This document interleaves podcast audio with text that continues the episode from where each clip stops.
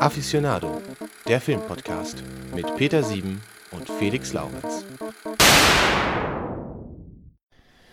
Ja, hallo und herzlich willkommen zu einer neuen Folge unseres Aficionado Film Podcasts. Peter, heute sehe ich dich nur auf dem Bildschirm. Du bist in unserem Aficionado Aufnahmestudio und ich bin hier in meinem persönlichen Aufnahmestudio. Äh, hallo und wie geht's dir? Ja, äh, gut, gut geht's mir. Ähm, schade eigentlich. Ne? Letztes Mal ist, ist immer schön, schöner, wenn man sich äh, persönlich sieht, ja. aber ähm, so geht's ja auch. Remote. Remote, wie man so äh, sagt. Podcast. Ja, ja wir als Remote Worker hier. Genau, und äh, wir haben natürlich auch wieder einen tollen Film mitgebracht, denn äh, diesmal wieder dein Wunschfilm. Ne? Also, äh, ich habe schon gesagt, der Peter quält mich mal mit so 80er, mit, mit 80er Jahre Filmen und äh, jetzt müssen wir natürlich erstmal über das Getränk reden. Wir hatten hier gerade im Vorgespräch schon, äh, ich sag mal, so einen kleinen Disput darüber, welches Getränk denn zu diesem Film passt. Ich habe hier, ich habe hier einfach so ein Wasser, so ein ganz normales, stilles Wasser. Ja, äh, das geht ja immer, ne? Ist ja auch gesund. Ich habe äh, hab hier so ein, ähm, das ist so ein, ich, ich habe auch gar keine Lust, ich, das zu trinken, wirklich. Es ist so ein, es ist so ein scharfer, ähm, so ein Chili-Schnaps ist das. Ach du, jammer, jammer, jammer, ja. Weil, ja, ich möchte den, ich trinke, ich muss, also ich nipp da gleich mal dran, aber es, es macht keinen Spaß. Äh, bisschen auch wieder Film, über den wir heute reden. Also mir hat er besonders wenig Spaß sagen. gemacht, muss ich sagen. Ne? Aber so, jetzt ähm, lass mal die, lass mal den Film aus dem Sack, Peter. Ja, ich lasse den Film aus dem Sack. Ich habe, also mein Getränk ist gewissermaßen äh, spicy. Es ist halt äh, Spice. Ist ja jetzt ja. gerade zum Aufnahmezeitpunkt ist der ist äh, Dune ja wieder in aller Munde. Ähm, es gibt ja eine neue Verfilmung von dem, äh, finde ich, sehr guten Regisseur Denis Villeneuve mit äh, Timothy Chalamet in der Hauptrolle. Da kommt jetzt, äh, ich glaube, nächste Woche der zweite Teil von ins Kino. Den ersten habe ich auch gesehen, der hat mir ganz gut gefallen. Aber über den reden wir nicht, sondern wir reden über den ersten Versuch, Dune zu verfilmen aus dem Jahr 1984. Richtig, denn wir reden ja über Klassiker und äh, das kann man zumindest sagen, es ist irgendwie ein Klassiker. Es ist ein Film, der sich, das muss man ja sagen, trotz, trotz schlechter Kritiken irgendwie im Gedächtnis äh, der Filmgeschichte gehalten hat, ne? Ja, und auch um da jetzt schon mal zu äh, spoilern oder vorzugreifen, wir haben ja schon so ein bisschen angedeutet, dass uns der Film beim äh, Zugucken beiden nicht so viel Spaß gemacht hat, unbedingt. Aber es ist ein Film, der auch mir, und ich habe den jetzt zum zweiten Mal geguckt, irgendwie immer in Erinnerung geblieben ist und der irgendwie was hinterlässt, weil er eine, eine sehr besondere Atmosphäre hat. Aber dazu später mehr. Ja, genau. Also ich, ähm, also bei der Vorbereitung auf die Folge habe ich gedacht, eigentlich hätte man über einen anderen Film reden müssen, nämlich über den, über den ersten Versuch, Dune zu verfilmen. Äh, ne, ein paar Worte mal zur Vorgeschichte erzählen, weil das ist ja das erste Mal, würde ich sagen, dass wir wirklich äh, ein, einen Film besprechen, der auf einem sehr bekannten Buch beruht. Ne? Also das Fenster zum Hof zum Beispiel beruht ja auch auf einem Buch, aber das war jetzt, hat man das Buch halt gekauft, um einen Film zu machen, das war jetzt nicht der Punkt, sondern hier ist es ja, ist ein sehr bekanntes Buch gewesen zu dem Zeitpunkt, 1965 erschienen. Frank Herbert heißt der Autor des Buches und der hat insgesamt, äh, ja, ich glaube, sechs Bücher geschrieben äh, aus dem Dune-Universum und 1999 ähm, hat sein Sohn äh, das aufgenommen. Denn der Frank Herbert ist 1986 gestorben, kurz nach ähm, Veröffentlichung dieses Films, ja gut, zwei Jahre, ne? Aber sein Sohn Brian hat die Serie weitergeführt. Genau, und das Buch war ein sehr, sehr großer Erfolg 1965. Und wie das dann so ist, damals in den 60ern schon, dann sind natürlich die Pläne auch direkt groß, das zu verfilmen. Und äh, die Filmrechte wurden dann verkauft 1971 und das ist quasi der Beginn von einer wahnsinnigen Odyssee, wo man eigentlich auch mal eine Folge zu machen könnte. Das hier mal so ein bisschen am Rand umrissen sei, hat eine Gruppe um Arthur P. Jacobs, äh, äh, den Produzenten, die Rechte gekauft. Den kennt man unter anderem als Produzenten vom Planet der Affen, der ja Ende der 60er ein großer Erfolg war mit Charlton Heston. Und ähm, der ist allerdings 73 gestorben, also kurz nachdem er die Rechte erworben hat und konnte das dann nicht vollenden mit 50 Jahren, hatte eine Herzattacke. Und dann ging die Rechte an eine französische Gruppe, was ja ein bisschen verwundern mag. Das amerikanisches Buch, dass auf einmal so eine französische Produzentengruppe das äh, holt. Und die haben einen chilenischen Regisseur an Boot geholt, den ich jetzt garantiert falsch ausspreche. Ich mache es trotzdem. Alejandro Jodor, Jodorowski. Und der wollte Dune verfilmen. Und der hat wirklich ähm, epochale Planung gehabt. Das ist der absolute Wahnsinn. Also der hat 1975 angefangen Und sein Plan war, einen insgesamt 14 Stunden langen Film zu drehen. Also 14 Stunden Material wollte er drehen. Ne? Das ist wahrscheinlich aufgeteilt in mehrere Filme. Äh, die Hauptrolle sollte sein Sohn spielen, äh, sollte Paul Atreides spielen. Und ähm, Peter, jetzt, ich weiß nicht, ob du es gelesen hast. Ähm, ja, ich habe es gelesen. Du willst, ich, äh, du willst also auf, es gibt äh, Salvador Dali. Es gibt nicht, ja, einmal haben wir natürlich Salvador Dali als den Imperator. Was glaubst du, wer hätte den Bösewicht Baron Harkon spielen sollen? Ähm, das weiß ich nicht. Das wäre gewesen Orson Welles. Krass. Und, äh, Aber nicht verkehrt, nicht verkehrt. Es, es geht noch weiter. Es sind nur Hits bei diesen Besetzungen, wirklich nur Hits, die gecastet wurden. Leto Atreides, also der Vater der Hauptfigur, wer, wer wäre das gewesen, deiner Meinung nach? Mitte der 70er? Boah, jemand Bekanntes? Wurde vor allen Dingen Anfang der 2000er nochmal sehr bekannt. Hä? Ja, sag mal. David Carradine, Ah, okay. der ja, in gut. Kill Bill die Hauptrolle gespielt hat, also das Mhm. Bill. Dann äh, Duncan Idaho, quasi, weiß ich, kann man sagen, der Leibwächter. Das wäre gewesen Alain Delon, der französische Superstar. Warum das denn? Und äh, die Rolle, die dann jetzt in der Verfilmung von 84 Sting gespielt hat, Fei Rauter, ich spreche das garantiert falsch aus. Was meinst du, wer hätte den, wer hätte den gespielt in dieser Verfilmung? I don't know. Mick Jagger. Absolut richtig. Wirklich? Ja, genau. Nein! Wahnsinn. Und die Musik, die Filmmusik sollte kommen von Elektronikpionier Karl-Heinz Stockhausen. War alles schon, ne? Unter Dach und Fach. Also ich finde, es ist ein absolut wahnsinniger Cast einfach. Ich hätte das so gerne gesehen. Ja, das klingt in der Tat interessant. Ich meine, der Cast von, von dem tatsächlich dann realisierten Film von 84 ist ja schon sehr, sehr interessant. Auch die Musik. Absolut. Ähm, Aber das ist wirklich, äh, das sprengt eigentlich alle Dimensionen. Krass. Und dann aber noch kurz ein Wort zu, zu Dali, ne? Ähm, der äh, sollte ja auch eine, eine Rolle spielen. Ähm, ich weiß gar nicht mehr genau, wen er Den, spielen den sollte. Imperator sollte er spielen. Richtig, den Imperator. Und der wollte aber pro, pro Stunde 100.000 Dollar haben, um der bestbezahlte äh, Schauspieler Hollywoods zu werden. Und ähm, ja, und dann hat man seine, seine Rolle so auf drei bis fünf Minuten oder so äh, gekürzt in diesem Film. Und der hätte dann womöglich mitgespielt. Hätte ja irgendwie auch gepasst. Also der Plan war, der Plan war ja wohl tatsächlich, dass äh, sie wollten ihm diese 100.000 zahlen und dann genau auch eine Stunde mit ihm drehen. Und das noch absurde daran ist ja, dass die Pläne waren, die restlichen Szenen mit dem Imperator, weil der Dali zu teuer war, von so einer mechanischen Puppe drehen zu lassen. Ach, herrlich. Ja, aber das ist dann wohl geplatzt, weil der Dali sich dann äh, sehr pro Franco-Regime geäußert hatte damals und dann wollte man ihn erst doch nicht haben. Aber es gibt ja so ein, äh, so ein Buch mit äh, irgendwie 1001 Filme, die nie gedreht Mhm. wurden. Und Ah, ähm, ja, okay. das ist super interessant, was es für alles für spannende Projekte gibt oder die mal angefangen wurden, die aber nie realisiert werden konnten. Und das ist ja auch, auch äh, mega spannend. Es ist absolut irre. Ne? Also der Film ist dann natürlich nicht zustande gekommen. Also 76 ist so langsam bis zusammengebrochen. Der Frank Herbert ist dann extra noch nach Europa gereist und hat gesagt, das Drehbuch, das sei so dick wie ein Telefonbuch gewesen. Also selbst für ihn ein bisschen lang. Und das äh, Budget von 10 Millionen, was man hatte, war 1976, waren schon 2 Millionen ausgegeben, also 10 Millionen Dollar. Krass. 2 Millionen, bevor die erste Szene gedreht war. Ja. Und genau, letztlich fehlten 5 Millionen, äh, wollte keiner mehr reinschießen in den Film. Man hätte ein Budget von 15 Millionen gebraucht am Ende. Und ja, und wo du es sagst, ähm, auch noch eine Empfehlung an dieser Stelle, äh, die Produktion war ja, also man hört ja schon, das ist eine Geschichte. Und 2013 wurde tatsächlich auch eine Dokumentation über diesen Film gedreht und veröffentlicht Ah, okay. weil es einfach so chaotisch war und ähm, dieser Film hat halt, obwohl er nie gedreht wurde, absoluten Kultcharakter und es gibt noch ein paar ganz wenige erhaltene Drehbücher und eines ist 2021 versteigert worden bei äh, Christie's in Paris. Und was meinst du, welchen Preis, was zahlt man für so ein Drehbuch eines Filmes, der nie gemacht wurde? 800.000. Es waren tatsächlich 2,6 Millionen Euro. Boah. Und äh, zum damaligen Zeitpunkt lächerlicherweise wirklich das teuerste Drehbuch, das je verkauft wurde. Krass. Ja, also wirklich ähm, eine Wahnsinnsgeschichte.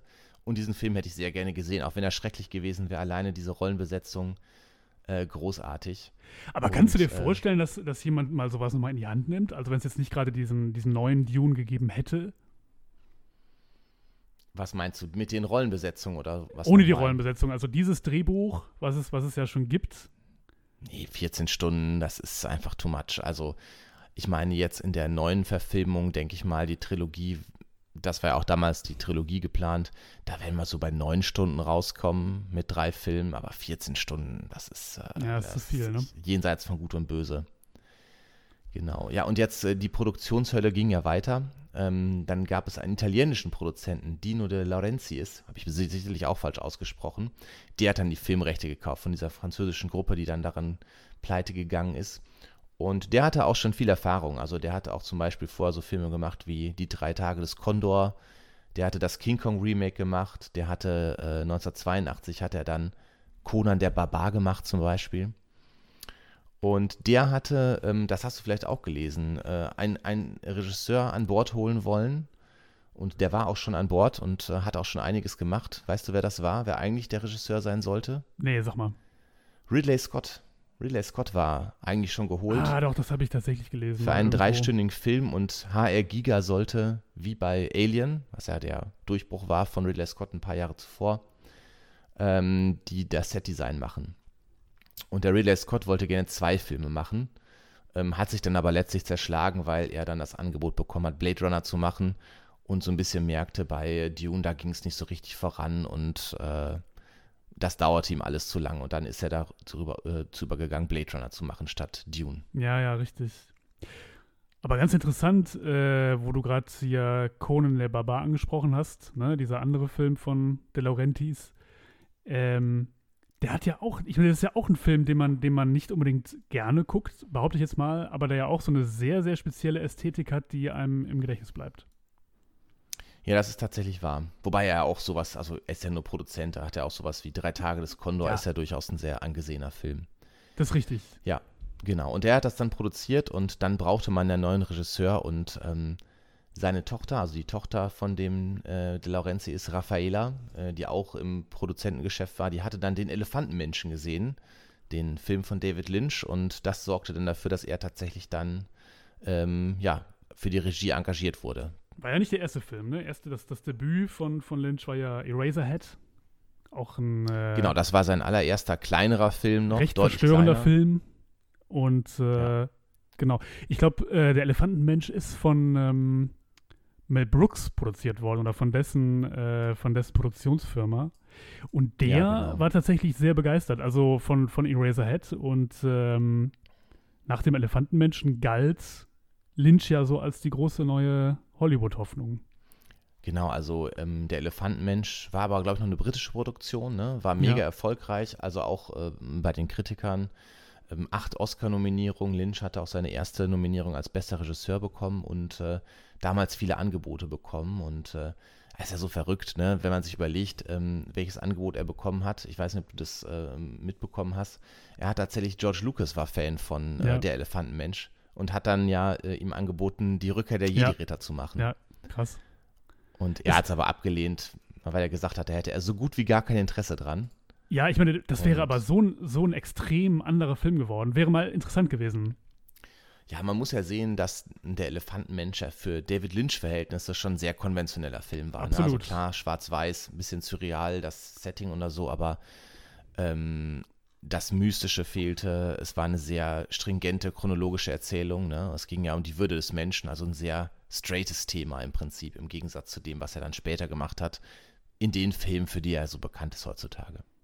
Also um mal ein paar zu nennen, um den mal so ein bisschen einzuordnen, sowas wie Mulholland Drive, dann diese ganze Twin Peaks-Geschichte, alles sehr surrealistische, teilweise sehr experimentelle Filme, äh, die sehr oft, also gerade Mulholland Drive auch nicht Lost Highway ist sicherlich auch ein Film, den man da nennen muss.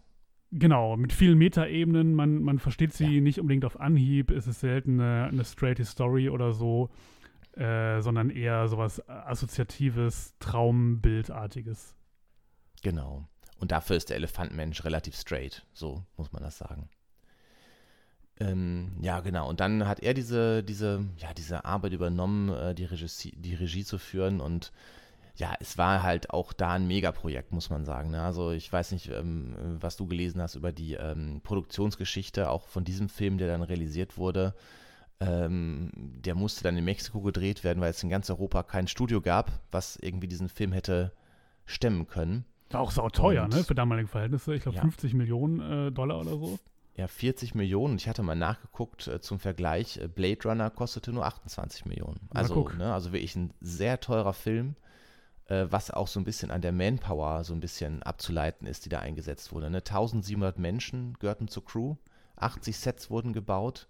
Die Dreharbeiten dauerten ein halbes Jahr und die wurden immer wieder krank, Cast und Crew, ne? also da sehr, sehr viele Krankheiten da unterwegs gewesen, schlechte hygienische Verhältnisse. Also alles ganz, ganz schlimm. Und ähm, ja, genau wie der Film könnte man sagen. Aber nein, so schlimm ist er dann doch nicht. ja, der Film ist halt, also er dauert halt unglaublich lang und es ist schwer reinzukommen. Er ist schwierig erzählt, aber darüber werden wir jetzt auch nochmal genauer reden. Ähm, genau. Deswegen, deswegen macht er nicht so Spaß, ihn zu gucken. Aber es ist, es ist nicht unbedingt jetzt ein schlechter Film. Im, also nee, aber es ist auch, es ist auch definitiv kein guter. So, das muss man auch sagen. Also ich finde, man kann sagen, der Film hat irgendwie einen Kultcharakter, weil irgendwas, ja, das Setting und irgendwas, da, da, passt, da ist schon irgendwas, aber das ist keine gut erzählte Geschichte. Nee, nee, gar so. nicht. Was ja auch daran liegt, dass, dass der Film eigentlich äh, viel länger hätte sein sollen. Ne? Ich glaube, die, mhm. der Director's Cut oder so liegt ja bei, bei über drei Stunden. Es gibt keinen Director's Cut, weil David Lynch sich ja stets geweigert hat, einen zu machen. Ja, Darüber reden wir auch noch. Darüber reden ja, wir auch noch. Aber genau. ähm, ja. sagen wir es mal, gibt noch eine längere der Plan Version war, TV-Fassung. Der Plan war, dass er, dass er eigentlich länger sein sollte und äh, er wurde ja quasi dann dazu, äh, naja, wie soll man sagen, äh, genötigt, ihn, ihn zu kürzen. Und äh, das macht natürlich auch was mit der Geschichte, wenn dann eine Geschichte, die man, die eher gerne in drei Stunden erzählt hätte, plötzlich in zwei Stunden irgendwas erzählen muss, dann, dann fällt ja. natürlich einiges weg. Ja, jetzt muss man eigentlich so ein bisschen auch mal erzählen über das Setting dieses Films. Ne? Also was ist die Geschichte dieses Films? Willst du da vielleicht mal ein paar Worte zu sagen? Diese Was? Welt, in der wir be uns befinden? Es ist, es ist äh, ich versuche es irgendwie einfach zu halten, weil es ist ja sehr, sehr kompliziert. Es ist eine sehr, sehr epische Geschichte, die weit in der Zukunft spielt, irgendwie im Jahre 10.000 irgendwas. Äh, wo die ich weiß gar nicht, im Film wird es gar nicht so thematisiert. Im Buch ist es eben so, dass die Menschheit sich verabschiedet hat von, ich glaube, von KI, eigentlich ein ganz äh, modernes Thema.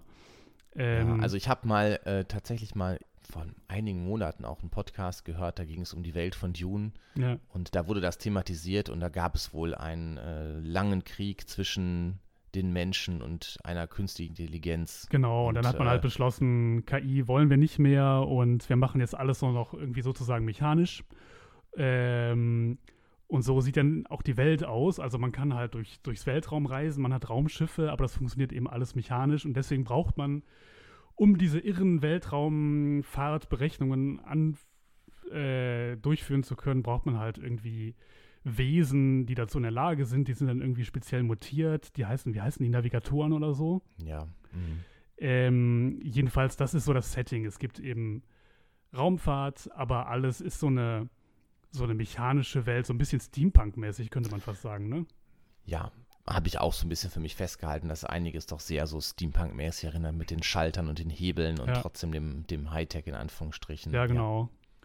Ja, ja und ähm, es gibt ähm, einen Planeten, auf dem gibt es eben dieses Spice, das dafür sorgt, dass diese Navigatoren in der Lage sind, Weltraumfahrten durchzuführen und ohne dieses Spice wäre das halt nicht mehr möglich. Das heißt, die Zivilisation würde zusammenbrechen. Das heißt, der, der das Spice hat oder die Kontrolle darüber hat, hat auch Macht. Und äh, ja, darum ent entbrennt ein Streit zwischen Fürstenfamilien, so kann man es sagen.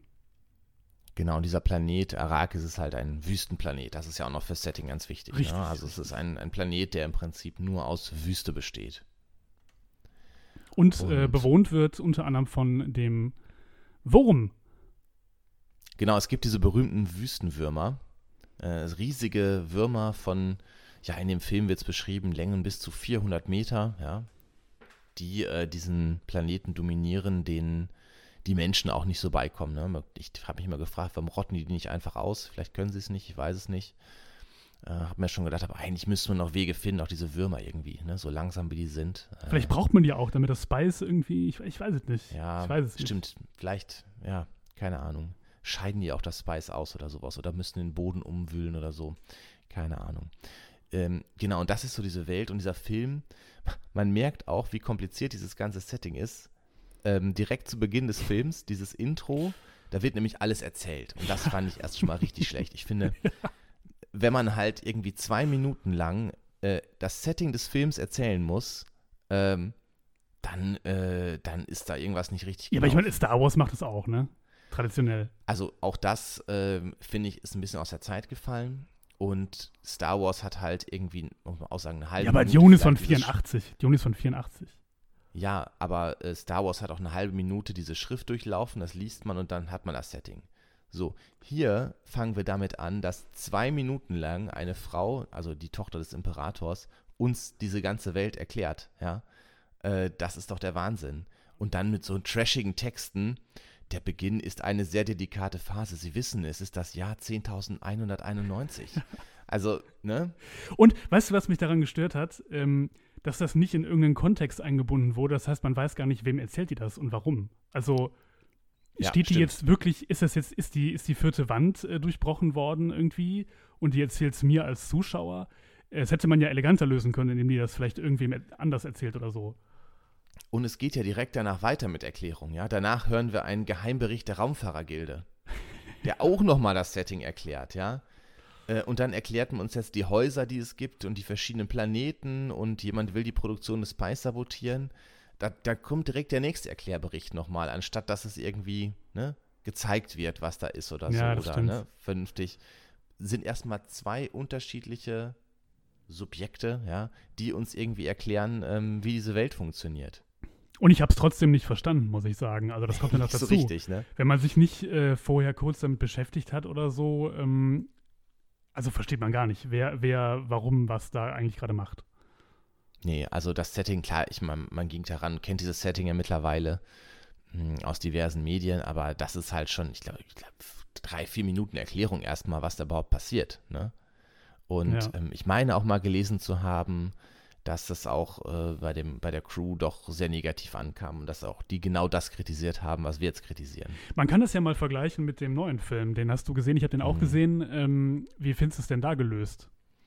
Ja, das ist schon ein Jahr her, dass ich den gesehen habe, aber da ist es mir nicht negativ aufgefallen. Ne? Also ähm, ich finde, die Häuser werden ein bisschen besser erklärt und auch diese, naja, wir, wir schlittern in so eine Intrige rein, ne? auch das wird besser erklärt hier ist es ja so, also das kann man ja sagen von der Handlung her, dass, ähm, dass, dass der äh, Planet Dune von dem Haus Harkonnen regiert wird, ne, zu Beginn. Mhm. Und der Imperator hat die dorthin geschickt, damit die das Spice ernten für ihn. Und ähm, genau, und dann wird aber jetzt das Haus Atreides dorthin geschickt, damit die das übernehmen. Weil man sagt, die Harkonnen kriegen es nicht hin. Aber es ist am Ende nur ein Komplott des Imperators, der das Haus Atreides im Prinzip schwächen und vernichten will. So. Mhm.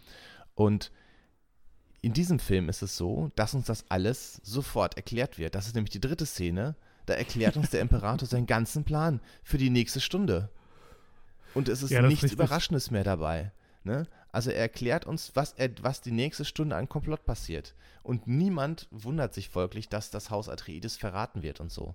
Also, ne? So. Ich finde, der Imperator, find der Imperator ist in dem Film auch, auch so fast schon äh, karikaturenhaft überzeichnet. Also ich finde die, find die Rolle sehr bescheuert, wie er, wie er sein kleines Imperatoren-Cape dann irgendwie manchmal so, so rumschleudert und so. Also ich finde es, äh, also teilweise ist die Besetzung eine Katastrophe. Also hier, in dem Fall auf jeden Fall beim Imperator äh, José Ferrer spielt den. Ferrer. Ähm, finde ich äh, viel besetzt. Ja, also zum Imperator, genau, würde ich auch sagen, es ist irgendwie so eine, so eine wurstige Gestalt auch irgendwie, ne? Weil so die erste Szene, wo wir ihn sehen, ähm, da wirkt er irgendwie wie so ein kleiner Bittstellerjunge, ne? Weil dann kommt der mächtige Gilde-Imperator, äh, Gilde-Navigator rein und der, äh, der Imperator sagt, oh, feiner Herr Gilde-Navigator, ich bin Ihr unterwürfigster Sohn, ne? Das sagt er jetzt nicht wörtlich, aber so, das ist dieser ganze, ja, dieses, was er ausstrahlt halt letztlich, ne? Mhm.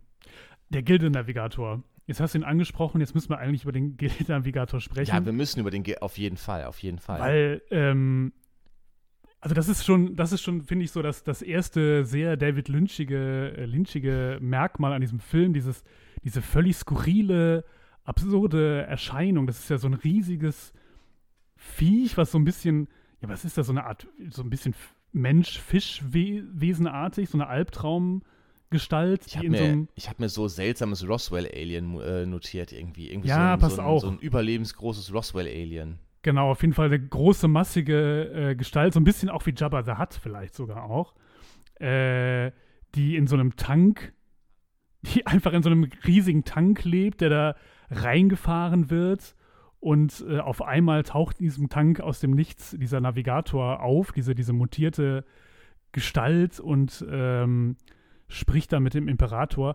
Und das ist eben, also das erinnert mich äh, an, an so andere David Lynch-Filme und auch zum Beispiel an den Elefantenmensch und so.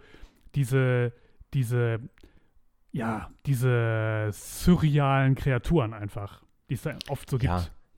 Das ist ja interessanterweise auch, hat er sich da die künstlerische Freiheit genommen, weil, ähm, so wie ich es gelesen habe im Buch, sind die Navigatoren auch eigentlich Menschen, die halt nur ja ein bisschen genetisch verändert Ja. sind und sich selten in der Öffentlichkeit zeigen. Also sind es keine so seltsamen Alien-Figuren, ne? Nee.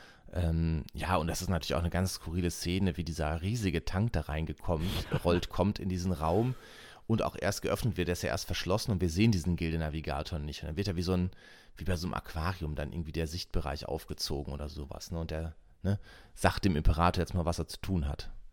Ja, genau. Dann, ähm, ja, diese Szene so skurril. Auf jeden Fall wird da erstmal die ganze Story erzählt. Äh, wir erfahren, der Paul Atreides, ne, der ist gefährlich irgendwie. Genau, warum wissen wir nicht. Der Imperator soll ihn töten. Und ähm, dann äh, ja, wird erklärt, wir müssen jetzt das Haus Atreides, der, der Leto Atreides, der Vater von Paul Atreides, der ist ein bisschen zu beliebt. Und jetzt machen wir mal dieses Komplott, dass wir die da nach, ähm, nach Arrakis locken, also Dune, den Wüstenplaneten, und dann äh, machen wir die platt und fertig, ne? So. Und dann kriegen wir auch noch erklärt, so ein bisschen, wer die Bene Gesserit sind. Ne? Das sind so Weltraumhexen, sage ich jetzt mal ganz klischeehaft. Ne? Also es ist halt so ein Orden von ja, telepathisch und mental begabten Frauen, kann man so sagen, ne? Die halt Fähigkeiten haben, wo man sagen würde, das ist Zauberei. Ja, und dann kommen wir im Prinzip auf den, auf den Planeten der, der, der, der Familie Atreides oder des Hauses Atreides.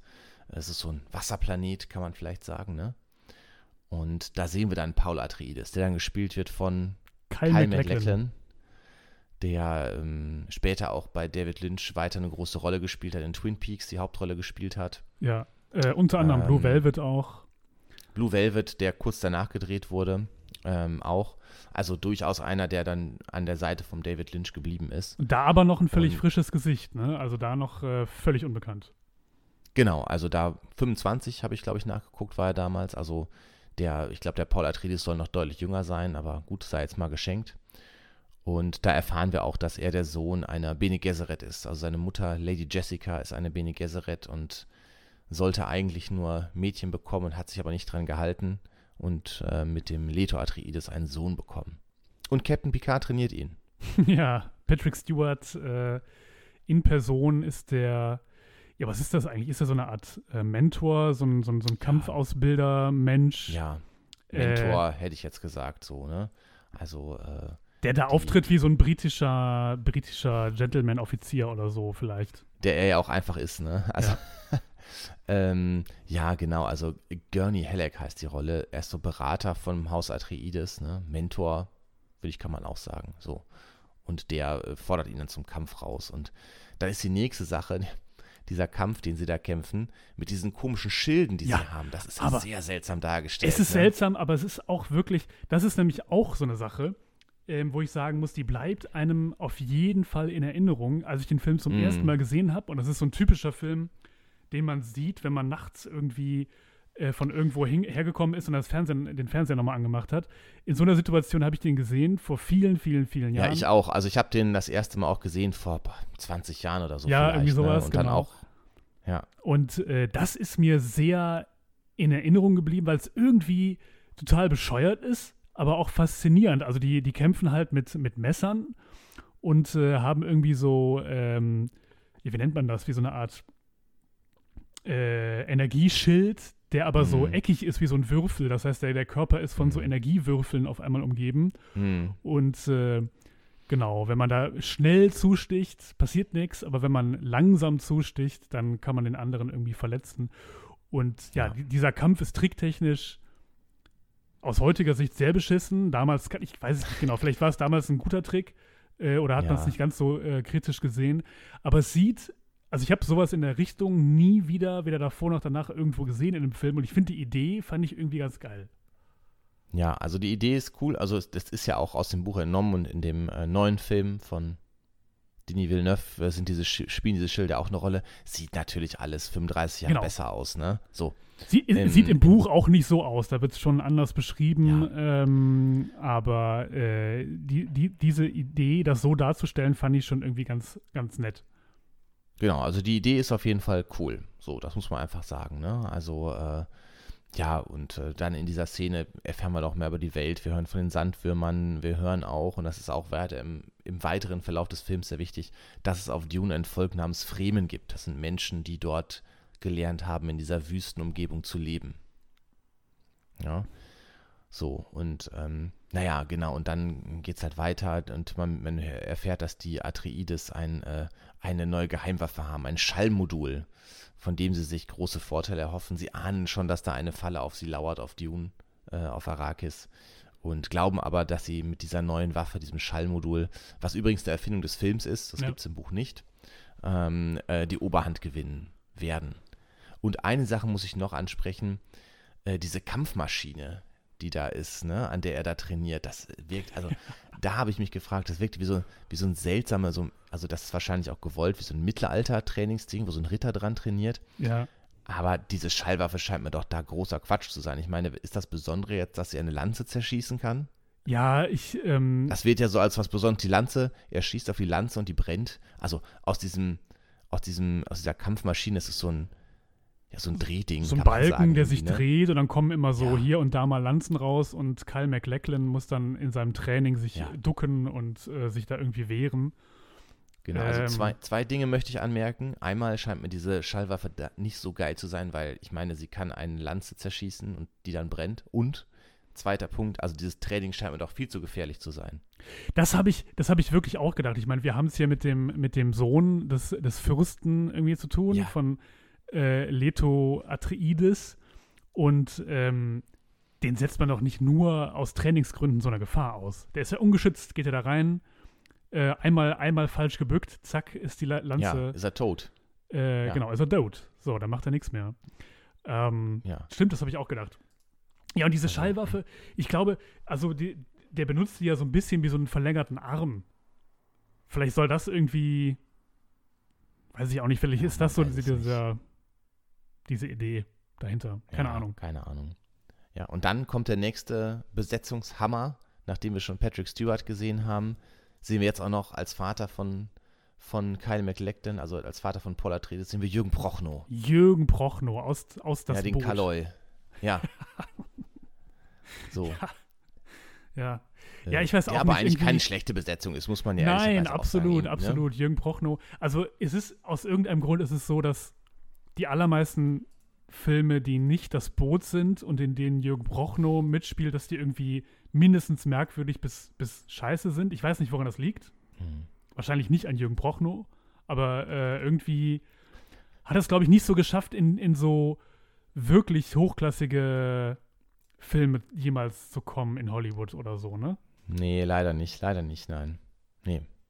Aber ja, eigentlich hier eine teure Produktion und ich finde, er ist auch eigentlich gut gecastet. Der Leto Atreides soll ja auch so ein ja, starker Typ sein und so und auch Ja. ein fähiger Kämpfer und sowas. Ne? Insofern ist, passt das schon. Das kann er auch äh, ausstrahlen. Der, äh, jetzt hätte ich fast gesagt Udo Kier. äh, Jürgen Prochnow natürlich. Ja. Ähm, Genau, und ja, genau, und dann wird so das Setting so ein bisschen beendet. Wir, ne, wir lernen äh, was über ihn und dann gibt es so eine ganz trashige Szene. Ich weiß nicht, muss man die noch besprechen, mit dieser Schmerzkiste. Ja, erzähl mal. Es gibt ja noch so eine, es gibt ja später noch die noch trashigere Szene mit dieser ähm, Katze, die gemolken werden muss. Oh ja, ach ja, ganz schön. Naja, auf jeden Fall, na genau, er wird halt von der äh, Obersten der Bene Gesserit dann geprüft irgendwie, ob er wirklich dieser, äh, dieses Resultat einer Prophezeiung ist. Und dafür muss er halt seine Hand, also eigentlich ist das ja keine schlechte Idee. Die Idee ist schon cool und das, das Konzept ist spannend, ne? Äh, eine Kiste, in, in, so eine, in so eine Kiste halten, seine Hand, und dann fragt er, was ist denn da drin? Und dann sagt die Schmerz. Und äh, dann sieht man das, so hält seine Hand rein und ja, äh, man dann sieht ja, wie seine Hand quasi verbrennt oder ne, ganz ne, so ver verkohlt und so. Und letztlich ist der Clou, dass im Prinzip nur durch seine telepathisch, durch die telepathischen Kräfte der Bene Gesserit ihm das suggeriert wird. So, also das Konzept ist eigentlich ganz cool, aber tricktechnisch auch da wieder. Ja. Es wäre, glaube ich, besser gewesen, man hätte das nicht versucht, visuell darzustellen, wie diese Hand da irgendwie so ein bisschen versenkt wird oder so, sondern Ich einfach nur die Kiste gezeigt. Ich fand es auch ähm, irgendwie, also wie, wie im ganzen Film eigentlich, so ein bisschen hölzern gespielt. Mm, ja, ja, ja, ja. Es hat, es hat Ja, immer man so hat es ein, nicht so richtig abgekauft, ne? Nee, so, überhaupt nicht. Den Schmerz. Nee, das stimmt. Es hat, also das, das äh, zieht sich eigentlich durch den ganzen Film. Es hat ähm, Mhm. oft so ein bisschen was, äh, mh, ja, vielleicht Theaterhaftes oder so. Es ist manchmal. Äh, Es sind auch viele, also im späteren Verlauf des Filmes, da, da sind auch viele Sachen, die doch sehr unlogisch sind einfach, ne? Also aus der Handlung heraus, die sich mir nicht richtig erschließen. Was zum Beispiel? Ähm, ja, viel später werden wir nachher drüber reden, äh, da werde ich es nochmal anmerken, äh, wo ich denke, was, jetzt so? Naja, gut, okay. Äh, ich werde es ich werd's mal gleich äh, später erwähnen, wenn, wenn wir soweit sind. Ähm, genau, und dann kommen wir noch äh, zum, zum Planet des Hauses Harkonnen. Das sind ja, da merkt man sofort, das sind die Bösen, ne? Das wird ja auch unmissverständlich klar gemacht. Ja. Also, ähm, das ist so ein bisschen, dieser Planet ist so ein bisschen eine Misch- Mischung aus Blade Runner und Clockwork Orange irgendwie, ne? Wo die leben. Ja, stimmt. Ja. Und der, der, der Chef des Hauses Harkonnen ist wirklich ein betont hässlicher Typ. So, ne? Und ähm, sein Neffe oder so, glaube ich, ist Sting. Es ist Wo wir einfach, bei der es nächsten ist einfach Sting. Besetzung sind. Es ist Sting. Es ist aber, ja. aber das ist doch wirklich, das ist doch wirklich fantastisch. Also das ist ja ähnlich gut wie, wie Mick Jagger in diesem, äh, in diesem nicht Ja. realisierten Film, hier einfach Sting zu nehmen. Es ist einfach Sting. Und Sting sieht einfach auch aus, als hätte man ihn irgendwie aus Mad Max herausgebeamt in diesem Volle Film. Kanne. Ne? Ja, ja, der sieht also, Ja, also- so, er hat so, er hat so auch so was Rattenhaftes irgendwie. Ja, ja, ja. Aber ich kann ihn mir super gut als Gegenspieler von Mad Max vorstellen. Total. So einer, ne, Im ersten Teil von so einer Motorradbande. Ähm, und das Geile ist ja auch, ähm, dass Patrick Stewart äh, kannte Sting nicht. Echt? Und der wusste nur, der wusste nur, der Sting ist Musiker. Und dann hat er ihn angesprochen, ob er denn Solomusiker sei.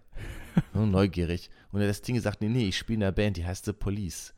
Und Patrick Stewart dachte daraufhin wirklich ganz lange, dass Sting in einer Polizeiband spielen würde. Quatsch. Wo hast du das denn Ja. gelesen? Weiß ich nicht mehr. Aber ich kann es mir bei Patrick Stewart vorstellen, hier dieser Shakespeare-Schauspieler und sowas, der noch nie irgendwie von The Police gehört hat, ne? In der Polizei. Äh, also. ja, genau. Und dann, ähm, na gut, dass dieses Setting, also die Harkons sind die Bösen. Und da müssen wir auch noch über eine Szene reden. Mh, Der äh, Baron saugt, hat diesen lächerlichen Fluganzug. Erstmal fliegt immer lächerlich umher. Äh, später macht es noch jemand, finde ich, sehr positiv darüber lustig, ne? Dieser, äh, und dann saugt er so einem Jüngling das Blut aus. Und dieser, der Film äh, hat ja, hat da zeitgenössisch sehr viel Kritik bekommen, weil ihm Homophobie vorgeworfen wurde, ne? Weil ja Mhm. offensichtlich ist, dass er auch sexuell interessiert ist an diesem Jüngling und der da missbraucht wird. Und dass das irgendwie eine sehr negative Darstellung von Homosexualität ist. Wie hast du das äh, bewertet? Ich habe das tatsächlich, ohne das gelesen zu haben, ich habe es erst später gelesen, auch im Film schon gedacht. Ja, ich auch. Also es ist ja, es ist ja auch jetzt nicht einfach nur so eine, ich nenne es mal Vampir-Szene oder so. Ähm, oder irgendwie der Bösewicht macht was Unmenschliches, sondern ich finde auch, es hat schon so eine, so eine sexuelle Konnotation. Absolut, absolut. Man, sofort wird das klar, wie dieser, dieser schüchterne Jüngling da Ja. reinläuft. Ne? Ja. Und, und wie So sich der Baron dann auch verhält, so als, als derjenige, Ja. der hier die Kontrolle hat und so weiter. Genau. Ähm, und der das irgendwie auch genießt auf, auf eine, Klammer auf sexuelle Weise. Ähm, das das finde ich auch. Also ich, keine Ahnung, also ich finde auch, dass man, dass man das durchaus so, so verstehen kann und gegebenenfalls auch kritisieren kann. Ja, also ich fand, fand ich auch ein bisschen schwierig. Ich weiß nicht, ob es so gedacht war oder so, aber es war schon, dass man dachte, oh, das ist jetzt nicht so, nicht so gut gemacht. Ja, ja, das stimmt. Ja, und dann sind auch wieder danach folgenden Szenen, also die Szene grundsätzlich, dann sieht man, wie die Raumschiffe, glaube ich, bei den Atreides aufbrechen. Das ist schon ganz cool gemacht, so tricktechnisch. Ähm, aber dann merkt man auch dann die Grenzen der Tricktechnik damals. Ne? Also ich, diese Szene, wo dieser Navigator da umherschwirrt in einem Raumschiff und der immer so ein bisschen wackelig ist und so. Ne? Ja. Also da merkt man schon so, ah, das hat doch nicht so ganz funktioniert. Ja, aber ich finde, also an anderen Stellen, äh, und jetzt greife ich mal sehr weit vor, aber es ist ja, ist ja Wurst, ähm, wir müssen ja nicht die, die Handlung minutiös aufdröseln. Nee. Aber es gibt ja später die Szene, in der, ähm, in der Paul Atreides, also Kyle MacLachlan, McLachlan, sagt man es eigentlich so? McLachlan heißt es, ne? McLachlan. Es wird wohl so, ja, ich sag das jetzt einfach. McLachlan. So. Ähm, der springt ja auf diesen Sandwurm und reitet diesen Sandwurm. Äh, und ich finde diese Sandwurm-Szenen zum Beispiel, die sind echt nicht schlecht gemacht. Also das wäre jetzt irgendwie, äh, weiß ich nicht. Nee, die Sandwürmer sind gut gemacht. Man merkt halt, ähm, also die, die praktischen Effekte, die sind nicht schlecht. Genau, genau. Aber die äh, Computer-Special Effects. Die mm. funktionieren noch nicht. Das ist, das ist einfach nicht die Zeit dafür. Aber die wären jetzt bei anderen Filmen aus der Zeit auch nicht besser gewesen. Also ich würde nicht ja. sagen, dass die für die Zeit, dass es irgendwie schlechter gewesen wäre als jetzt irgendwie Star Wars zu der Zeit. Doch. Ja, meinst du? Doch deutlich schlechter. Ne? Also äh, finde ich schon. Also auch die Weltraumszenen, die waren in Star Wars deutlich besser. Ja, aber die Weltraumszenen sind auch, Beispiel, anders. Die sind auch anders. Die kann man nicht vergleichen. vergleichen wenn wir die Special Effects vergleichen, zum Beispiel mit einem anderen Film, den wir besprochen haben, Star Trek, der Zorn des Khan, der ein paar Jahre älter ist oder zu, grob aus der Zeit kommt, finde ich die Special Effects deutlich, deutlich besser. Also deutlich besser gealtert auch und auch insgesamt deutlich besser. Ja, aber man, also ich habe den Eindruck, dass, ähm, dass es vielleicht bei diesem Film nicht so auf so eine in Anführungsstrichen realistische Darstellung von Raumfahrt ging. Ne? Also da geht es ja eher um, um was anderes und zu diesem zu diesem insgesamt merkwürdigen Setting passt es irgendwie schon fast wieder, dass die, dass die Effekte so. So, so Ach, nee, also da kann ich nicht mitgehen. Das ist einfach, ich finde, es ist einfach schlicht schlecht. Also ich, ich finde nicht, dass das als Stilmittel gerechtfertigt werden kann. Ja. Äh, wir müssen aber noch über, wir müssen dringend, also, äh, bevor, bevor wir das auslassen, ähm, vielleicht wolltest du es ja auch noch sagen, aber wir müssen noch über ein anderes Stilmittel reden, was, was diese ganze Merkwürdigkeit des Films noch besonders ausmacht. Das sind ja die ständigen inneren Monologe. Mm. Wolltest du dazu was sagen? Schrecklich, schrecklich. Mehr muss Ganz, ich dazu nicht sagen. aber es ist, es ist wirklich absolut schrecklich. Also ständig, ständig auch während, während eines Dialogs denkt plötzlich einer so ein bisschen vor sich hin und das wird dann im, im inneren Monolog äh, gezeigt. Und äh, das ist natürlich auch A, ein bisschen so ein billiger Trick, um, um äh, Handlungselemente äh, zusammenfassend zu erklären, die, auf die man keinen Bock hat, die zu zeigen, als Filmemacher vielleicht oder so. Ich weiß es nicht ich genau. Muss jetzt mal einen ganz schrecklichen, ich muss jetzt mal einen ganz schrecklichen Vergleich machen, ne? Ganz schrecklicher Vergleich. Und Bitte. auch ganz gemein David Lynch gegenüber. Aber kennst du den Film äh, hier Harte Jungs? Ach Gott, das war wirklich ein sehr ja. böser Vergleich. Wo, wo, wo, wo von dem Hauptcharakter der Penis immer mit ihm redet in seinen Gedanken? Also bei, bei äh, Dune redet keiner mit einem Penis. Es sei denn, man, also gut, dieses. Aber sie reden alle mit sich selbst und es sind auch wie ich sehr seltsame innere Dialoge, die dem gleichen Zweck dienen, nämlich völlig offensichtliche Dinge zu sagen. Oder dass man hat das Gefühl, die haben Angst, dass der Zuschauer nicht versteht, was hier gerade passiert. Und deshalb sagt man es nochmal. Ne, das ist so, da ist jemand da steht jemand, sag ich jetzt mal, äh, überspitzt, ja, der hat in der einen Hand ein Gewehr, in der anderen Hand einen Speer und dann irgendwie mit seinem Auge kann er noch eine Atombombe auslösen. Und dann würde, würde der Paul Atreides da stehen und denken, oh, der sieht aber gefährlich aus. Der, der würde aber noch mehr denken, der hat ja so komische Gedanken. Der sagt dann so, ich sehe, er hat ein Auge, ein Gewehr und ein Speer. Was ja, er da damit vorhat. Das war natürlich schon zu weit. Ich habe einen Schritt zu weit gedacht. Du hast vollkommen recht. Entschuldigung. Ja, also das ist wirklich eine Sache, die hat mich unglaublich, also immer wieder, viele Charaktere machen das ja, ne? Ich finde, es machen sehr viele Charaktere, auch, ja. auch sogar Nebencharaktere, die gar keine Rolle spielen, machen das. Ja. Und, aber das. Lieber Zuschauer, habt ihr gesehen, dieser Mensch hat eine Waffe. Ja, aber ich finde, da frage ich mich auch, ich meine, David Lynch ist ja jetzt kein, kein Vollidiot. Der hat doch, der nee. hat sich doch dabei was gedacht. Also ich einerseits nervt es mich extrem. Das ist ja dieses, das ist ja ständig diese Ambivalenz bei diesem Film. Es nervt mich halt voll und ich hasse es. Und es macht mir gar keinen Spaß, mir das anzugucken. Aber auch diese Sache mit den inneren Monologen gibt dem Film so eine ganz spezielle Atmosphäre, die mich irgendwie auch fasziniert hat. Also fasziniert hat es mich nicht, die seltsame Atmosphäre ja, aber faszinierend fand ich es nicht. Ja, doch, irgendwie schon. Irgendwie, das ist so ein Film, an den ja, denkt man immer wieder mal. Ja, aber weil halt wirklich so viele Sachen da sind, die so einfach so seltsam sind und also schlecht seltsam sind, ne? Also diese inneren, gut, dass du es mal gesagt hast, die fand ich ganz, ganz seltsam. Ja, ich ja, fand so die auch. viele Sachen, so viele Sachen, ne? Also ist, dieser Film heißt Dune, aber es vergeht fast die Hälfte des Films, bis sie überhaupt auf Dune ankommen. Ja, ja, ja, ja, ja, das stimmt. Und dann geht aber auf einmal alles sehr, sehr schnell. Ne? Dann werden ja irgendwie auf einmal riesige. Zeiträume zusammengepackt in der letzten halben Stunde. Ja. ja. Ähm, äh, eine Sache muss man fragen, die, die, mm, die Soldaten des Hauses Atreides, ne? Haben die dich an wen erinnert? Oder an was erinnert? Die Soldaten des Hauses Atreides, ich erinnere mich vor allen Dingen an die Harkonnen-Leute, die halt so ein bisschen ähm, Leute- aussehen. Ja, und die Atreides-Leute sahen für mich halt voll aus wie so amerikanische GIs einfach. Ja, beschreib die mal, du musst mal beschreiben. Ja, die haben halt so beige Anzüge an. Äh, gut, die GIs haben eher grüne Anzüge angehabt, aber so auch mit den Mützen und mit dem ganzen Outfit. Und das, das erinnerte doch sehr an so zeitgenössische westliche Soldaten, so, ne? Also am, amerikanische, britische. Ähm, ich glaube, die Briten haben eher dieses beige Outfit normalerweise, aber wie auch immer, äh, hat mich das schon sehr daran erinnert. Ja, ja, und wie stimmt. gesagt, die Harkon schon so ein bisschen, ne? Ja, das stimmt. Das passt eigentlich auch gar nicht zum, zum Rest-Setting. Ich meine, das ist ja teilweise sieht das ja schon so ein bisschen barock aus oder so, äh, wie die Hm. da leben in ihren äh, Fürstenhäusern und da passt es nicht so richtig zu, ne? Diese, diese Ja. Uniform. Stimmt. Ja, und man muss jetzt auch gar nicht auf alle Details dieses, dieses Films und der folgenden Handlungen eingehen. Ein paar Sachen sind einfach wirklich so seltsam, ne? Also ist dir zum Beispiel aufgefallen, ähm, als der Picard dann irgendwie, also der, weiß nicht, wie der Charakter heißt, hab's schon vergessen, ähm, am Ende oder in einer dieser Schlachtsieht hat er einen Mops auf dem Arm. Ja, aber ey, das mit dem, hat er so ein, hat er so einen Mops nee, auf dem auf, Arm? das mit dem Mops ist eine ganz komische Sache, weil äh, das muss, das muss, das ist wieder so bestimmt so eine typische Lynch, David Lynch-Sache, die wir nicht verstehen, weil ähm, Paul Atreides hat auch einmal so einen Mops auf dem Arm.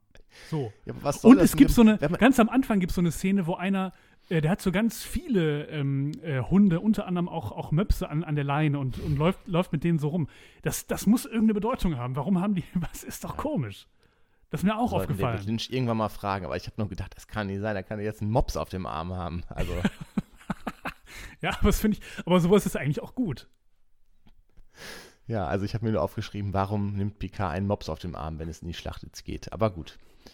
ähm, ähm, genau, und dann ist auch wieder die Sache, ähm, was du, ähm, was du gesagt hast, ne? Auf einmal passiert alles super schnell und es sind auch lauter seltsame Dinge, ne? Also auch von dem, was passiert. Dann sagt der Paul Atreides an einer Stelle, ich fühle gar nichts mehr. Und danach sagt er einen Satz später, ich möchte Rache üben. Dann denke ich, Moment, hast du da auch ein Gefühl? Vielleicht ist da einfach irgendwie Ja. zu sehr Er geschnitten fühlt nichts worden. Gutes mehr oder was, ne? Also, Vielleicht ist es ja wirklich so, dass da einfach zu, zu krass geschnitten werden musste. Dass dann irgendwie Ja. alles nicht mehr so gepasst hat. und, und auch andere Sachen, ne? Also das ist das, was ich vorhin meinte, mit das verstehe ich logisch nicht, was da passiert, ne? Also die äh, landen dann, am Ende landet der Paul bei den Fremen, ne? So, diesen, dem, den, äh, den Eingeborenen, ne? Oder den Leuten, die dort, den, den Native People äh, von Arrakis. Und der ist da und auf einmal ist er so der Chef von denen. So drei Minuten später ist er der Chef von denen. Ja, aber nee, Moment, der hat den aber die, die äh, super Schallwaffe gezeigt, deswegen ist er der Chef von denen. Da, noch bevor er denen die Superschallwaffe gezeigt hat, ist er der Chef. Echt? Ja, auf Ja, das ist einmal ist, er da und ja, das ist so. Bis jetzt der Chef. Ja. Na gut. Ja, aber das, aber das klingt ja auch für mich danach, dass da einfach vielleicht was rausgeschnitten worden ist, was nicht Ja. hätte geschnitten werden sollen. Ne? Also es ist halt, es dauert irgendwie äh, fast 50 Minuten, bis sie auf äh, Dune ankommen. Dann haben wir nochmal diese ganze Geschichte um den Verrat herum, was uns in den ersten Minuten schon erzählt wurde. Ja. Ich glaube, dann habe ich, ich habe mir irgendwie eine Stunde zehn und dann passiert auf einmal alles. Sie kommen zu den Fremen, er wird ja der Chef, äh, er lernt noch eine Frau kennen äh, und so weiter und so fort. Und es ist auf einmal so eine unglaublich schnelle Abfolge wichtiger Ereignisse Ja, ja, das stimmt. wo man sich überhaupt keine Zeit für nimmt. Er bildet eine Armee aus, das dauert zwei Minuten, ja. Äh, dann lernt er noch eben schnell auf dem Sandwurm zu reiten, ne, und so weiter und so fort. Ja, und dann sind nochmal eben zwei Jahre vergangen. Und Picard ist auch wieder da. Also, ne? Das stimmt wirklich. Und auf Ich- einmal muss er sich, und auf einmal dann wieder, wieder eine Minute später legt er sich gefesselt in die Wüste, um, um das Wasser des Lebens zu bekommen. Ja, Ach, deswegen hast du Wasser getrunken? Als, als äh, Getränk oder wie? das, das Wasser ist natürlich, weil es geht ja auf, auf Arrakis alles darum, Wasser zu haben, weil es auf diesem Planeten ja kein Wasser gibt. Ja, das ist ja das, ach das so, bestimmte okay. Getränk. Und Spice ist ja eigentlich kein Getränk. Auch wenn du jetzt irgendwie vielleicht, das wäre natürlich auch schon in Captain Morgan, gibt es ja auch Spice. Captain Ja. Morgan Spice. Stimmt. Ja, ja, ja, gut. naja, genau. Und das ist halt alles, auf einmal passiert dies. Der Imperator kommt mit seinem goldenen Schiffchen nach Dune, was auch so warum hat er ein goldenes Schiff? Naja, gut. Und warum? Ähm. am Ende gibt es ja die ähm, wiederum sehr eindrückliche Szene, muss ich sagen, dieser, dieses Duell mit Sting. Also dieser, Mhm. dieser äh, Mini-Bösewicht sozusagen. Mhm. Äh, so, ein, so ein Messerkampf, äh, der irgendwie, weiß ich auch nicht, auch in seiner Merkwürdigkeit ähm, gut anzusehen ist. Aber warum äh, sind die auf einmal so bis aufs Blut ähm, Gegner? Also das ist so komisch, weil auf einmal ist, äh, da wird so getan, als wenn immer schon klar wäre, dass Ding den Paul Atreides so richtig hasst und dass die natürlich eine, Ja. eine sehr krasse Feindschaft haben, aber der Film erklärt das vorher gar nicht so richtig. Ich finde, es ist halt in diesem ganzen Film total viel lazy writing einfach, ne? Ja, Wo schon. man sagt, es ist jetzt einfach so. Auch ähm, wo sie dann den, die, die Basis der Harkonnen dann quasi erobern. Dann machen sie auf einmal einen Atomschlag. ja, wo haben sie denn die Atomwaffen her auf einmal? Das ist dann einfach so. So. Irgendwie muss dieser Schild ja zu knacken sein und dann nimmt man halt eine Atomwaffe. Das ist dann halt so. Ja. Also äh, sehr schön fand ich eigentlich, dass dieses Zitat ist mein Lieblingszitat aus dem Film, äh, als der Imperator sauer ist auf diesen Baron Harkon, sagt er, bringt mir diesen fliegenden fetten Mann. Ja, also da zeigt der Film wenigstens mal einen Hauch von, von Selbstironie. Äh, ja, Fliegende fette Mann. Ja. ähm, ja, also es ist wirklich, finde ich, ganz, ganz viel lazy writing in dem Film. So, das ist dann jetzt einfach so. Wir müssen jetzt, irgendwie, das muss jetzt passieren, die müssen die Basis erobern, also haben sie jetzt eine Atomwaffe. These ist vielleicht jeder David Lynch-Film Lazy Writing und äh, man tut nur so, als wäre es so was ganz Geniales, Surreales. Äh, finde ich jetzt eigentlich persönlich nicht. Also ich äh, War auch nicht ganz ernst gemeint. Nee, also finde ich nicht. Ich finde, die These ist ja nach dem Film, also ich glaube einfach, dass da ist einfach so viel schief gelaufen. Und äh, David Lynch hat auch einen sehr unlynchhaften Film gemacht. Ähm, ja, und am Ende noch, äh, dann lässt das dann regnen da so, ne? Das ist ja auch völlig, ja gut, jetzt ist er halt irgendwie. So eine Art Gott. also das hat, äh, das fand der Frank Herbert auch nicht gut, also der Autor des Buchs, äh, er hatte, glaube ich, gesagt, der Paul Atreides sei eigentlich ein, ein Mann, der Gott spielt und nicht ein Gott. Ja, ja. Ja. Ja. Also wirklich, ich finde ganz viel, ja, was da so wirklich, ähm, also schön finde ich teilweise, dass dann am Ende in dieser Endschlacht so 80s Rockmusik läuft irgendwie, ne? Auch skurril. Ach so, die Musik äh, von Toto. Ja, Muss man noch gesagt haben, äh, wo wir bei genau. Toto, Toto hat Teile des Soundtracks gemacht und das ist ganz nett. So, das ist, das muss man positiv hervorheben. Also der Soundtrack ist genau, der ist grundsätzlich gut und dann ist es auch noch von Toto. Ist ja schon crazy. Genau. Ja, genau. Also das, das mh, wirklich positiv. So. Das ist natürlich ein bisschen strange, dass auf einmal so in so einer Schlacht Science Fiction, Barock, alles so ein bisschen Steampunk, auf einmal so 80s Rock läuft. Ja, aber, Aber ich meine, sei doch, sei doch froh, dass äh, nicht Sting den Soundtrack gemacht hat. Ach, ich finde hätte- gar nicht so schlecht. Also, Sting Solo ist richtig, also ich mag Sting Solo gar nicht gerne. Ich bin ein großer The Police-Fan, aber Sting Solo, ähm, ich fand alles eigentlich eher so scheiße. Findest du? Ja. Police, Also ich finde. Fields, Fields of Gold ist ein guter Song. Ja, okay, dann nehme ich den noch aus, aber dann hört es auch wirklich schon auf. Okay. Ja gut, so viel ist da aber auch nicht, was ich gut finde, muss ich auch sagen. Dann, dann bin ich eher bei Mick Jagger. Auch Solo natürlich nicht, aber Rolling Stones haben wenigstens ein paar gute Platten gemacht. Äh, Mick Jagger und ähm, Ähm, ah, mh, ja, ich habe ich hab das Musikvideo vor Augen. Dancing in the meinst, Streets. glaube ich. Dancing in Ja, the Streets. genau. Mick Jagger und äh, David Bowie, genau. David Bowie, genau. Unglaublich ja, schlecht. David Bowie, ich war mir aber nicht so sicher. Das ist das Dümmste. ja, das will ich unglaublich. Ähm, ja, was, was, genau, also was muss man noch sagen, ja, also wir, wir haben es ja schon mehrfach angedeutet, der David Lynch war auch sehr, sehr unglücklich äh, mit dem Film am Ende, ne? Also sein Schnitt war vier Stunden lang der erste, ja. Äh, sein Ziel waren drei Stunden. Das Studio, also der Verleih Universal hatte die Verleihrechte gekauft, wollte aber zwei Stunden. Die haben gesagt, drei Stunden ist zu lang, das, das funktioniert nicht. Und dann mussten noch äh, einige Szenen auch nachgedreht werden. Der Plot musste konzentrierter werden. Wahrscheinlich ist auch vieles auch dadurch nochmal entstanden äh, oder noch schlechter geworden, dass sie das halt machen mussten und dann wahrscheinlich viele auch dieser Lazy Writing-Szenen dadurch da reingerutscht sind. Ne? Und ja, Voice-Overs mussten dann die Handlung vorantreiben, ne? was ja auch schon wahrscheinlich diese Szene auch, ähm, diese zwei Jahre, die da, über, die da überbrückt werden, wo sie Mhm. diesen Widerstandskampf führen.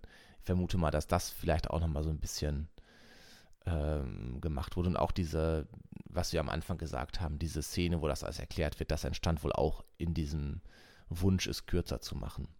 Und ja, genau, es ist aber die einzige Version, die David Lynch selber gemacht hat. Ähm, alle anderen Schnitte danach, da hat er nichts mit zu tun. Äh, es gab ähm, 1988 gab es noch eine Fernsehversion, die war 186 Minuten lang.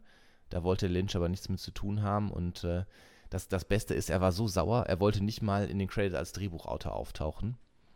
Und äh, dann statt, äh, stand dort statt David Lynch Judas Booth was ein Mix ist aus Judas Iskariot aus der Bibel, dem Verräter, und John Wilkes Booth, dem Mörder von Abraham Lincoln. Okay. Hat er sich als Pseudonym ausgesucht. Ach echt? Ich kenne nur die, die Sache mit ähm, Alan Smithy. Das kenne ich jetzt wieder nicht. Äh, es gibt, ähm, wir reden von der, von der dreistündigen Fernsehfassung. Mhm. Also da kenne ich das, dass äh, er in irgendeiner Version, es gibt ja mehrere, so wie ich das mhm. ähm, verstehe. Ja, es gab auch noch eine 178 Minuten Fassung später im Fernsehen. Also in einer von, also diesen, von diesen äh, Versionen ist er jedenfalls aufgeführt als ähm, Alan Smithy. Und das ist ja ähm, wohl ein häufig verwendetes Pseudonym bei Regisseuren. Ah, okay, das sagte mir nichts. Ja, auch interessant. Ja. Ähm, naja, auf jeden Fall hat er es immer abgelehnt, einen Director's Cut zu machen, weil er keine Lust hatte. Und, aber er hat 2022 hat er erst, erstmals im Interview gesagt, dass er sich doch vorstellen könnte, ähm, jetzt sei genug Zeit vergangen, dass er wenigstens mal einen Blick aufs Material werfen könnte, weil äh, der Film hatte immer noch viele Fans, haben es ja schon gesagt. Ähm, und vielleicht macht er doch nochmal irgendwann den Director's Cut dann. Ja, genau, und der Film äh, war, wir haben es ja auch schon eins zum angedeutet, auch kein Erfolg. Also es war eher ein krachender Misserfolg. Ne? Also die hatten eigentlich geplant, auch noch einen zweiten Teil zu machen. Ne? Und der McLachlan hatte auch für zwei Filme unterschrieben. Und ja, spielte aber nur 31 Millionen ein. Da kann man sich ja denken, bei einem Budget von 40 Millionen nur für die Produktion, da hätte man wahrscheinlich eher so 70 Millionen einspielen müssen, um damit wenigstens keinen Verlust zu machen. Und die zeitgenössische Kritik war auch wirklich gnadenlos. Also Roger Ebert, den man ja immer wieder gerne nennt, so der Filmkritiker überhaupt, hat ihm einen von vier Sternen gegeben und äh, sagte dann, This movie is a real mess, an incomprehensible, ugly, unstructured, pointless excursion into the Makia realms of uh, one of the most confusing screenplays of all time. Und er hat ihm später auch äh, den äh, Titel schlechtester Film des Jahres verliehen. Und die Special Effects, äh, hatten wir schon mal besprochen, die waren auch in der zeitgenössischen Kritik äh, überraschend billig, nannte man sie. Für das Budget. Also durchweg ja, auch für, bekommen. für David Lynch natürlich ein, ein äh, Riesenschlag in die Fresse. Ne? Also nach ähm, Der Elefantenmensch, wo er so als, als Filmhoffnung galt, dann, dann dieser Rückschlag, äh, das ist natürlich krass. Also da hat er ja seinen, seinen ganzen Ruf, den er, der gerade erst so angefangen hat aufzukeimen, komplett verspielt, muss man ja sagen. Genau. Ähm, und äh, wir hatten ja vorhin über den gescheiterten Versuch der Verfilmung gesprochen mit dem äh, chilenischen Regisseur Alejandro Jodors, Jodor, Jodorowski, ich kann nicht mehr aussprechen. Ähm, der wollte den Film nicht sehen, weil er so sauer war, dass jemand anders das äh, realisiert hatte. Und dann hat man ihm gesagt, ah, doch, doch, geh mal rein. Und dann hat er gesagt, er war froh, dass er ihn gesehen hat, weil er so schlecht war. ja, ja, ich, wie soll man, wie soll man das zusammenfassen? Also es ist ja in der Tat wahr. Es ist ja, es ist ja ein Film, der der objektiv wahrscheinlich wirklich schlecht ist, der nicht gut erzählt ist, der ich habe es jetzt auch nochmal gemerkt, äh, wo ich jetzt mir das zwei Stunden angeguckt habe, wie ich gedanklich zwischendurch auch immer wirklich mal so zehn Minuten ja. abgeschaltet habe und woanders war. Der macht wenig Spaß zu gucken, aber wenn man ihn guckt, vielleicht kann man ihn ausschnittsweise mal gucken oder so, vielleicht ist das eine Idee. Ähm, das lohnt sich schon irgendwie, weil, weil halt dieses Setting spannend ist, weil manche Bilder spannend sind ähm, diese, diese Kampfszenen mit diesem komischen Würfelschild und so, das sind schon Sachen, die, die einen nachhaltig beeindrucken, das würde ich schon so formulieren. Aber ähm, es ist insgesamt ein Film, der wirklich sehr, sehr wenig Spaß macht. Ich denke, man muss ihn auch, man kann ihn auch sehen als einen Film, der einfach zeigt, dass, dass die Technik oder das einfach noch nicht bereit war für einen solchen Film dass die, eine Verfilmung mit der Technik der damaligen Zeit schlicht und einfach nicht möglich war. Ne? Ja, so, wahrscheinlich. Ich, kann man, kann man glaube ich, auch sagen. Vielleicht ist es ja auch gar keine technische Frage. Also ich kann mir schon vorstellen, dass man das hätte machen können, Ja. aber dann war vielleicht auch David Lynch der völlig falsche Regisseur dafür, das muss man halt auch sagen. Ne? Da hätte man vielleicht. Ja, ähm, oder vielleicht wäre es mit Ridley Scott besser geworden. ja, zum Beispiel, äh, glaube ich schon. Also es wäre ähm, Der eher in diesem Science-Fiction-Genre sehr viel Hause ist. zugänglicher geworden, auf jeden Fall. Ja. Das glaube ich schon. Ja, das stimmt. Ja, vielleicht, genau, vielleicht lag es auch nicht an der Technik, sondern einfach auch ein bisschen daran, dass es dann einfach dieses, das ganze Konglomerat überhaupt nicht zusammenpasste. irgendwie. ja, ja. Wie, wie so ein riesen Missverständnis irgendwie auch am Ende. Ne? Es ist so, es ist, ich glaube, das ist die beste Zusammenfassung dieses Films, es ist einfach ein Riesenmissverständnis auf so vielen Ebenen, ne? Ja, ja, so kann man es sagen. Genau. Ja, äh, in diesem Sinne, was soll man, was soll man noch sagen zu dem Film? Also Paul, äh, dem David Lynch hat es keinen Abbruch getan seiner Karriere. Er hatte mit dem Produzenten De Laurentiis einen Vertrag für drei Filme abgeschlossen. Und einer davon war auch Blue Velvet, hatten wir vorhin erwähnt, der auch ein sehr großer Erfolg dann wieder war für ihn. Ja. Also äh, hat, hat seiner Karriere nicht nachhaltig geschadet. Danach Film. schon Und- äh, Wild at Heart, auch ein großer Erfolg. Genau, und auch dem De Laurentiis hat es auch nicht geschadet, der hatte es auch verkraftet und ähm, genau, also für, für, für David Lynch war es ein Ausrutscher, muss man sagen. Genau, so. Und ähm, ja, ich glaube, jetzt ist alles gesagt zu diesem Film. Jetzt äh, äh, wären wir sogar schon auf Arrakis, wenn wir der Film wären, wahrscheinlich von der Länge her. Stimmt. Und äh, mir bleibt an dieser Stelle noch zu sagen, ja, tschüss und vielleicht schaut euch den Film mal an, gerade jetzt im Kontext des, äh, der, der neuen Reihe, die gerade jetzt für der zweite Teil ins Kino kommt, ist es vielleicht mal ganz interessant, diese andere Vision Ja, des also Films find- oder von Dune zu sehen. Absolut, wie ich schon gesagt habe. Also ich würde es echt empfehlen, vielleicht nicht den ganzen Film zu gucken, aber mal so ein paar Ausschnitte, weil es ist wirklich irgendwie ähm, hat der Film was, aber er hat es nicht geschafft, das, ja, wie soll ich sagen, das irgendwie über zwei Stunden durchzuhalten, sozusagen. Nee, es sind ein paar interessante Momente und dann hat sich's auch und viele Sachen halt, die einfach nicht, nicht gut sind. So muss man sagen. Ganz anders In als unser Sinne- Podcast. Natürlich, genau. Äh, und Peter, wir haben wir schon jetzt zum Zeitpunkt dieser Aufnahme, ist die letzte Folge liegt nicht mal einen Monat zurück. ist ja der Wahnsinn, ne? Das ist schon komisch, ne? Ja, das ist, äh, Es geht mir langsam Ja. ein bisschen zu schnell auch. ja, ich glaube auch, wir müssen wieder entschleunigen. Ja, ja. Okay, also in diesem Sinne, vielen Dank fürs Hören, bis zum nächsten Mal und tschüss von mir. Ciao.